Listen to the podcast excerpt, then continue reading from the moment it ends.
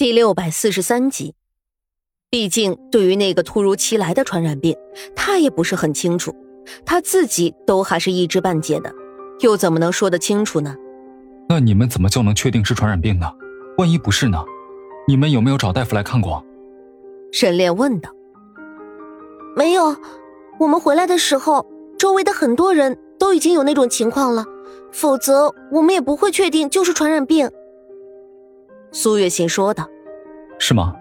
如果是这样的话，那你们做对了，没有找大夫来。万一被人知道了，我们这里也有一个染了传染病的，恐怕长乐一定会被人人喊打的。”沈炼缓缓的点了点头，答应道：“怎么办？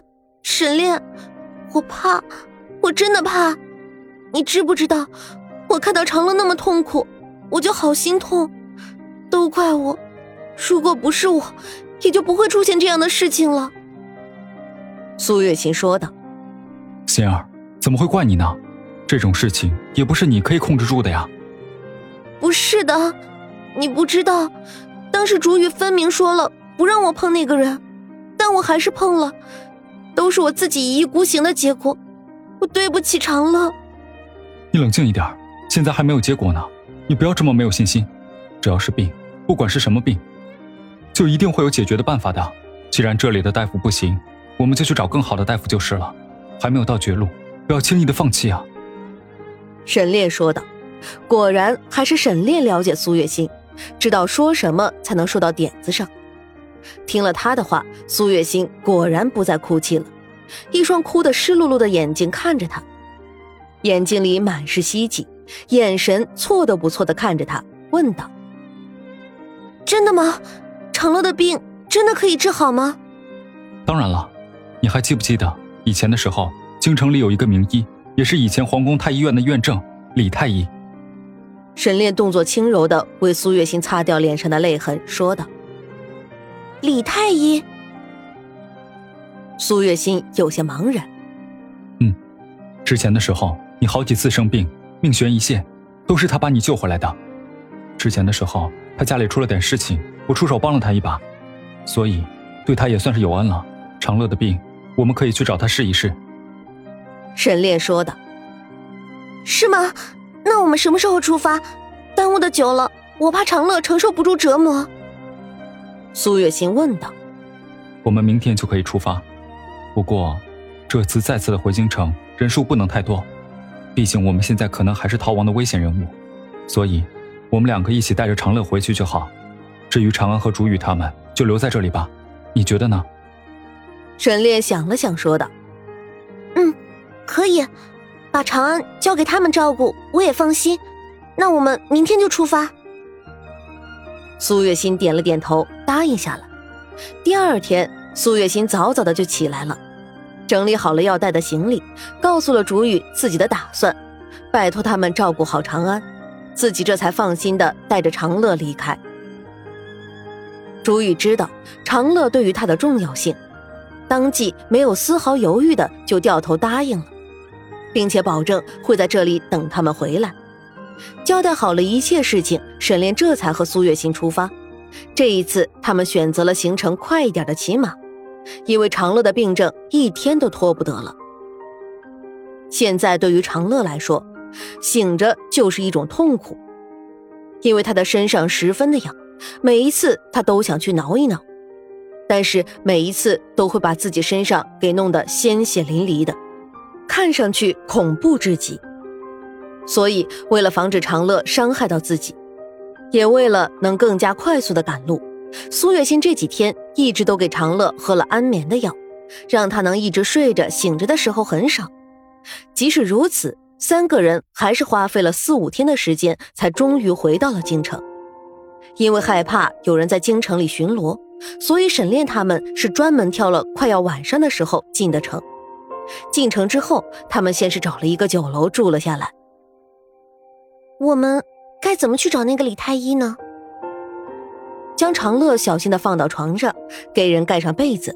苏月心轻声的问道：“今天晚上的时候，我悄悄的出去一趟，看看他是不是还住在京城。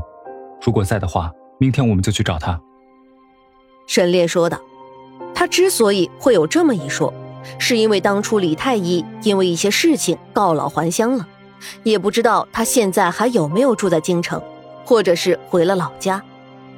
嗯，也好，只能这样了。苏月心点头答应。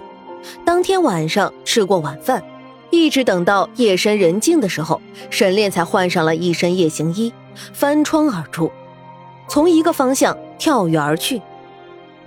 苏月心这几天因为长乐的病情一直担心不已，根本就睡不好。现在好不容易有了一个转机，她自然更加的上心，也是坐在凳子上耐心的等着沈炼归来。他不知道沈炼是去哪里找人的，也担心对方找不到人，也担心路途中沈炼会出事儿，就更加的睡不着了。直到窗边再次的出现了那个熟悉的身影。苏月心一直提起来到嗓子眼的心，才算是放回到肚子里。赶忙的打开窗户，将人迎进来。苏月心才问道：“怎么样？有没有找到人？他愿不愿意帮长乐治病？”恐怕我们还需要换一个地方才能找到人。我去了他以前住的地方，发现他早就已经离开了那里。我又去找了他之前的徒弟，他的徒弟说他归隐山林了，就在京城边的那座山上，平时很少见客。沈炼喝了一口水，说道：“归隐了，那距离我们还远不远？”苏月心皱着眉头问道：“不远，就在附近。我们明天可以过去找他，别担心了，不会有事情的。”沈炼将苏月心搂进自己的怀里，说道：“这几天他也是看着苏月心有多么的担心的，每天晚上等到长乐睡着了。”他都要在他身边坐好久，盯着长乐的脸看上许久，看着看着，有时候眼里就会不自觉地流下泪水。这段时间，他将一切都看在眼里，心疼在心里，想去劝说一两句，但他也了解苏月心的脾气，是劝不住的，也就只能在背后默默地看着他。现在终于快要找到大夫了。他真的不希望苏月心再继续那么痛苦了。那就好，那就好，那我们明天就过去，明天就过去，过去。苏月心靠在沈炼的怀里喃喃自语道，可是随着他的声音越来越小，他的眼睛也缓缓的闭上了。沈炼感觉到怀里的身体逐渐的放松了下来。低头去看，就看到那人已经闭上了眼睛，他的眼底下一片青黑，一看就是好长时间没有好好休息了。沈炼动作轻柔的将人打横抱起来，放到床上，给人盖上被子，自己这才缓缓的脱下衣服，躺在旁边，将人带被子一起揽进怀里。这几天为了长乐的事情，他们都是操碎了心。担忧的快要疯掉了，每次看到长乐醒着那么痛苦，睡着了又是那么的不自在，他的心里就很是不好受。长乐虽然不是他的亲生女儿，但毕竟从小就是在他的身边长大的，女儿是父亲的贴身小棉袄。